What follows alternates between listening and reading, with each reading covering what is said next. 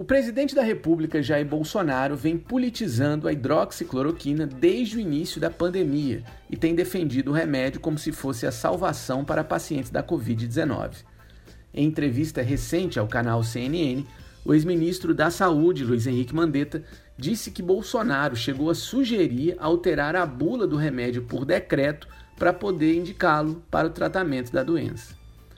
A hidroxicloroquina e a cloroquina são remédios usados há vários anos no combate a doenças como malária, lúpus e reumatismo, mas até o momento não há pesquisa científica que comprove a eficácia desse medicamento no tratamento contra o novo coronavírus. Na mais recente pesquisa, publicada em 22 de maio na revista The Lancet, cientistas compararam dados de quase 96 mil pacientes internados entre dezembro e abril em 671 hospitais de todo o mundo. No estudo, foram comparados os tratamentos dos pacientes que usaram o remédio com o tratamento daqueles que não usaram o medicamento. Além de concluir a ineficácia do remédio, a pesquisa apontou mais risco de morte entre os pacientes com a Covid-19. No Rio Grande do Norte, depois do Sindicato dos Médicos, do Conselho Regional de Medicina e da Unimed Natal defenderem publicamente o uso da cloroquina no tratamento precoce dos pacientes, dois parlamentares decidiram ir além.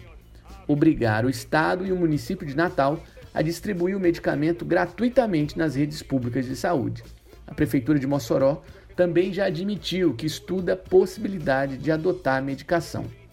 Esse é o nosso tema de hoje: a cloroquina no Rio Grande do Norte. Eu sou Rafael Duarte e você está ouvindo o Saiba Mais podcast.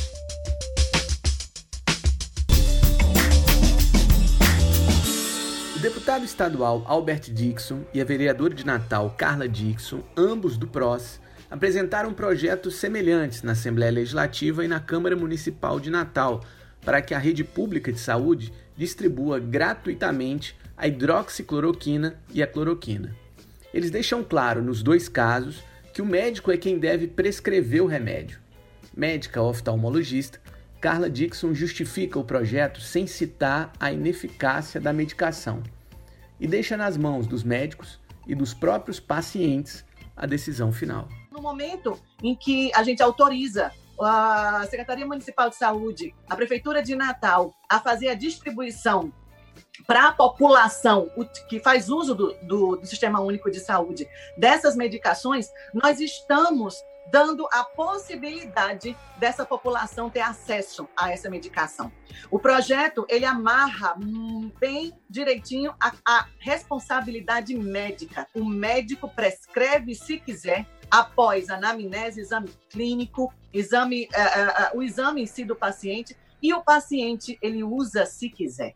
No protocolo adotado pelo Conselho Regional de Medicina do Rio Grande do Norte, o paciente deve assinar um termo afirmando estar consciente tanto dos eventuais efeitos colaterais que a hidroxicloroquina pode provocar no paciente, como da falta de comprovação sobre a eficácia do remédio no tratamento da Covid-19.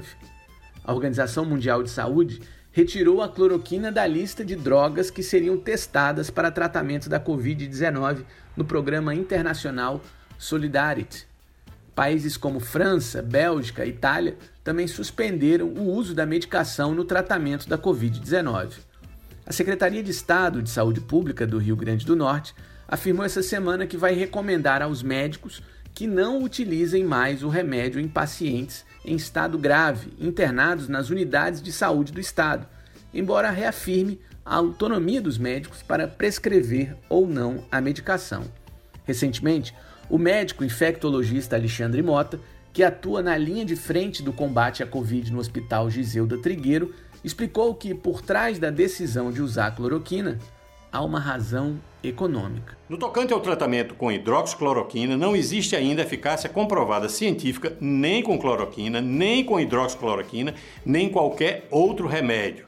Isso não quer dizer que quem afirma essas verdades científicas não usará essas possibilidades no tratamento dessas pessoas. Não se tira a esperança de ninguém, mas significa que o tratamento não afasta a possibilidade das pessoas morrerem. Aliás, os trabalhos científicos mostraram que não existe diferença na sobrevida de quem usa e de quem não usa. O problema é que quem defende o tratamento defende para que as pessoas possam sair do isolamento e voltar às suas atividades normais. Quando elas fazem isso, elas se contaminam e contaminam outras pessoas. E isso é desumano, porque a contaminação significa mais gente precisando de UTI e, obviamente, mais pessoas morrendo. É importante lembrar e deixar bem claro que nem a hidroxicloroquina nem a cloroquina têm partidos políticos ou bandeiras. São medicamentos comuns usados no combate a várias doenças. O que se sabe até agora, a partir da comprovação científica, é que não existe vacina nem remédio para o tratamento da Covid-19. Por isso, os médicos e as entidades de saúde respeitadas defendem o isolamento social e o uso de máscaras como formas de reduzir a disseminação do vírus. É isso aí, pessoal. Esse foi o Saiba Mais podcast de hoje, com roteiro e apresentação de Rafael Duarte, edição de Julienson Davi e trilha sonora de Gotham Project com La Glória. Para você que deseja apoiar a agência Saiba Mais e ainda não sabe como, acesse saibamais.jor.br barra assine e dê aquela força para o jornalismo independente do Rio Grande do Norte, do Nordeste, do Brasil. Valeu, tchau!